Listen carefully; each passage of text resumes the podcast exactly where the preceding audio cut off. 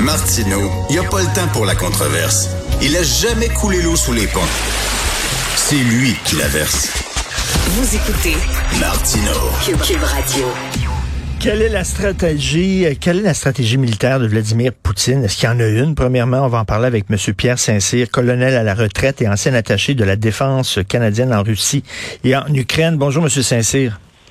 Oui, bonjour, M. Martineau. Écoutez, euh, Hier, ce n'était pas une erreur, c'était pas un bombardement par erreur accidentel. On a vraiment visé avec un missile une centrale nucléaire. Moi, je dis à partir du moment où l'armée russe est prête à faire exploser une centrale nucléaire, euh, des dégâts dix fois euh, Tchernobyl, ça aurait fait, ça aurait rasé une partie de la Russie aussi. À partir de là, ben, tout est possible. Effectivement, c'est euh, c'est un fou. C'est un fou. On ne sait pas trop trop qu'est-ce qui se passe euh, de, de, qu'est-ce qui se passe dans sa tête, mais je peux vous dire une chose. Il y a dans la dans le geste qui a été posé hier, euh, touchant cette centrale-là, Zaporizhia, il a touché les bureaux administratifs. Alors, je me pose la question euh, est-ce, est-ce que c'était vraiment volontaire? Et si c'est le cas, c'est probablement l'indication euh, qui contrôle l'escalade de, de, de, de l'emploi des armes en nous disant euh, je suis capable de frapper une centrale nucléaire. Hmm. Je suis rendu là. Hmm. Alors, je vais, je vais commencer par vous dire que je suis capable. Alors, je vais détruire le, le, le, Hmm. bureau, administratif. Et, et, mais ce qui me dérange derrière ça, M. Martineau, c'est que, advenant qu'il touche et délibérément euh, euh, touche la, la, centrale nucléaire et que celle-ci euh, dégage, comme vous avez mentionné euh, plus tôt, un nuage euh, radioactif, les courants aériens vont amener ce nuage-là vers l'est. Et c'est sa propre population qui va en prendre un coup. Et ça va être à ce moment-là une excellente plateforme de désinformation pour dire à sa population comment que les Ukrainiens sont méchants et qu'il faut vraiment finir avec l'Ukraine. Mais, Alors, mais, mais peut-être que ça peut être un point tournant hier, c'est-à-dire que j'imagine il y a beaucoup de Russes qui ont eu peur, euh, puis qui ont dit ben là, ce gars-là est en train de, de nous amener là, vers la catastrophe, il faut s'en débarrasser. J'espère. J'aimerais ça vous croire. J'aimerais ça vous croire que les Russes auraient peur. Mais le problème, c'est qu'ils contrôlent l'information. L'information ne passe pas de l'autre côté. Tout est contrôlé. Mmh. Euh, il a mis la main mise sur les médias. Alors, est-ce que les Russes sont bien informés de ce que ce fou-là fait actuellement? J'en doute. Euh, le seul espoir que je peux voir, c'est, c'est par la diaspora ukrainienne qui habite en, en Russie, que celle-ci soit informée par le truchement de, de liens qu'ils ont encore avec euh, leurs euh, leur compatriotes en Ukraine. Mais autrement, l'information, elle est vraiment cadenassée. Euh, monsieur, Alors, monsieur Saint-Cyr, euh, Joe Biden a dit on va pas intervenir. Il me semble que vous avez joué au poker dans votre vie. Faut pas, faut pas montrer notre jeu. Faut pas dire il faut avoir un poker face. Comment ça qu'il a dit il faut pas, on n'interviendra pas? C'est comme un, un, chèque en blanc qu'on donne à Poutine. Vas-y mon cher Vladimir, on n'ira pas. Ben c'est pas moi la façon que je vois ça, c'est pour dire à Poutine euh, on est plus intelligent que toi, on aime mieux la négociation et la diplomatie que d'élever le niveau de, de, de tension et d'aller dans une escalade de, de force euh, pour éventuellement arriver à une guerre. Alors, si vous regardez bien, euh, Vladimir Poutine, la semaine dernière, a brandi euh, l'arme nucléaire en mettant en alerte ses forces. Oui. Mais du côté américain, ils n'ont pas répondu de cette façon-là. Ils n'ont pas embarqué dans son jeu. Parce que s'ils allaient embarquer dans son jeu, la prochaine étape serait été si tu veux me parler, enlève l'alerte nucléaire de tes forces en premier. Non, c'est à toi de l'enlever les tiennes en premier. Voyez-vous, on aurait eu un discours, là, on a, ça n'aurait pas bien. Alors, les Américains ont quand même été intelligents en n'embarquant pas dans son jeu. Euh, et c'est peut-être pour ça qu'hier, il a frappé cette euh, centrale nucléaire-là. Il veut qu'on intervienne. Il veut qu'on intervienne militairement, c'est ça, vous dites? Définitivement. Il essaie de provoquer d'une façon ou d'une autre. Et puis les, le, le, temps dont, euh, par la voix des Américains, euh, se restreint pour justement éviter d'embarquer dans un, un, un, embrayage qui aurait probablement des, des, des effets catastrophiques. Mais vous, selon vous, il y a des gens qui disent il faut vraiment donner la chance aux négociations. Est-ce qu'on peut négocier avec un gars? Il est pas raisonnable. Est-ce qu'il veut vraiment négocier? Non, je pense pas qu'il veut négocier. Non, il veut pas négocier parce que on a toujours, euh, il joue entre le, le, le, chaud et le froid. Alors là, il a joué avec, ah, on va faire des, des une, une, ronde de négociation avec les Ukrainiens, c'est la deuxième qu'il y avait. Mais il n'y a rien qui se dit là-dedans. Là. Ce sont des, c'est des pacotilles. On, on, veut ouvrir un, corridor humanitaire. C'est des bonnes choses. Mais il n'y a rien de vraiment qui est engageant vers une route vers la paix. Euh, alors, euh, il joue sur ce tableau-là et d'un autre côté, il maintient une position de force. Et ce qui est déroutant, c'est la conversation qu'il y a eu avec M. Macron, hmm. euh, où ce, dernier dit on n'est pas sorti du bois. Hmm. Le pire est à venir. Oui, exact.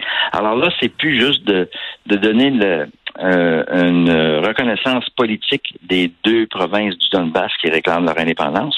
Là, c'est prendre l'Ukraine au complet. Et euh, malgré tout, euh, il va aller avec des éléments qui deviennent de plus en plus euh, orientés vers des dommages énormes. Écoutez, je, je suis pas un historien de la guerre, je suis pas un spécialiste comme vous, mais je suis un passionné de la deuxième guerre mondiale. J'ai beaucoup lu. Hitler, au début de, sa carrière, était un bon stratège militaire, puis à la fin, il était complètement fou, puis c'était n'importe quoi. Il faisait n'importe quoi. On est rendu. Voyez-vous une stratégie là-dedans, dans ce qui se passe du côté de l'armée ben, russe? Euh, je, la, comparaison elle est bonne et effectivement le début avait de l'air. Euh, je parle pas de la première l'entrée des troupes, là, je parle pas de cette journée-là. Je parle de tout ce qui s'est fait auparavant, les années qui s'est fait auparavant. Il a mis l'échiquier en place. Hmm. Il a colmaté l'information. Il s'est débarrassé de ses opposants politiques. Il a, maintenu un soulèvement dans l'est de l'Ukraine pour démontrer qu'il allait avoir besoin d'intervention. Euh, il a joué sur un paquet de tableaux pour préparer le jeu. Alors, au niveau stratégique, je vous dirais que sa pensée, elle était quand même, était quand même, euh, hmm. j'aime, j'aime pas dire bien faite, mais elle hmm. était quand même faite d'une façon euh, cohérente. Maintenant, où est-ce que ça marche moins bien, c'est la première journée de la guerre où là, les éléments russes n'ont pas rentré avec force, n'ont pas eu le succès obtenu. Et puis là, maintenant, on est dans une espèce de scénario de réaction plutôt qu'un scénario vraiment bien défini. Puis ça, c'est comme vous avez fait le parallèle, ça peut devenir épeurant à la fin que la personne ben perde la tête puis pose des gestes délicats. Euh, tantôt, euh, avant que vous euh, preniez la parole, notre confrère Alexandre Moraville-Wallet nous a fait entendre des extraits d'une entrevue qu'il a fait avec un, spécialiste en guerre urbaine. donc, bon, là, ça va être quoi? C'est ça la prochaine étape, une guerre urbaine ou au contraire, il va pilonner là, avec des missiles puis, des, puis il va essayer d'écraser la ville? Ben, il peut faire les deux. Hein. Il, a hmm. fait, il a fait ça à Grozny, entre autres. Euh, et il a fait ça aussi en soutenant les forces syriennes en Syrie. Alors ça, c'est des exemples de lui là euh, qu'on peut se euh, prendre référence. Euh, je ne sais pas ce qu'il va faire, mais si jamais il y a une guerre urbaine, je peux vous dire, M. Martineau, que ça sera pas une fête pour les Russes. Ils vont ah, se faire recevoir parce que c'est la pire situation. Regardez au niveau historique en Irak, les Américains. Et en, à Fallujah, tous ces endroits-là, ils ont été vraiment là, euh, harcelés, ils ont vraiment eu des combats très durs. Euh, partout, des guerres urbaines, c'est pas vraiment l'avantage de l'occupant. Il, il, il paie cher. C'est ça, les grosses euh, armées traditionnelles comme l'armée russe, l'armée américaine, ils sont pas habitués avec ce genre de ce qu'on appelle la guérilla. Là. Euh, les, Français aussi en Algérie, c'est exactement la même chose. Là. Ils n'étaient pas habitués à une guerre de guérilla. Exact. Euh, la force, c'est l'utilisation de la force, c'est une art. Hein. C'est un art, c'est-à-dire.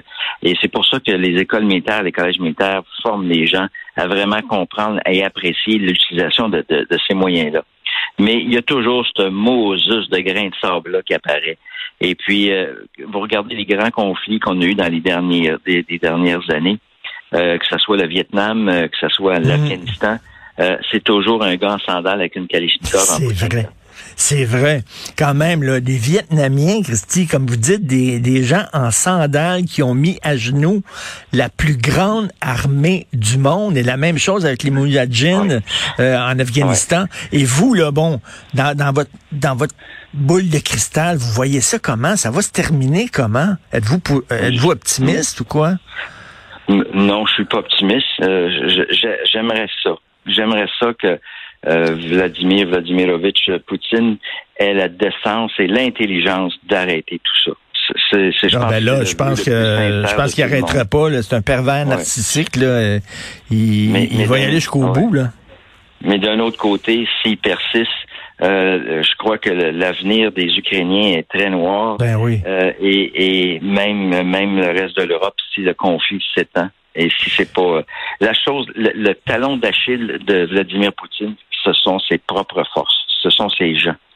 Quand ces gens, ces gens-là sont sont pas vraiment euh, bien organisés, ils ont un problème de morale, il va il va avoir un problème immense de logistique. Alors, euh, vous allez voir qu'éventuellement, il va y avoir une faiblesse qui va apparaître hein, au sein de l'armée russe. Ils ne peuvent pas maintenir cette cadence-là pendant des mois et des mois.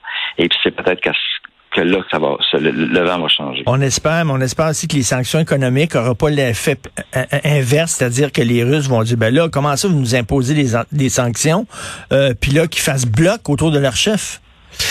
Oui, J'espère que non. écoutez, il y a quelqu'un qui est de l'autre côté de la frontière qui, qui attend juste ça pour aller ramasser euh, les, les, les, ressources naturelles euh, russes. Hein?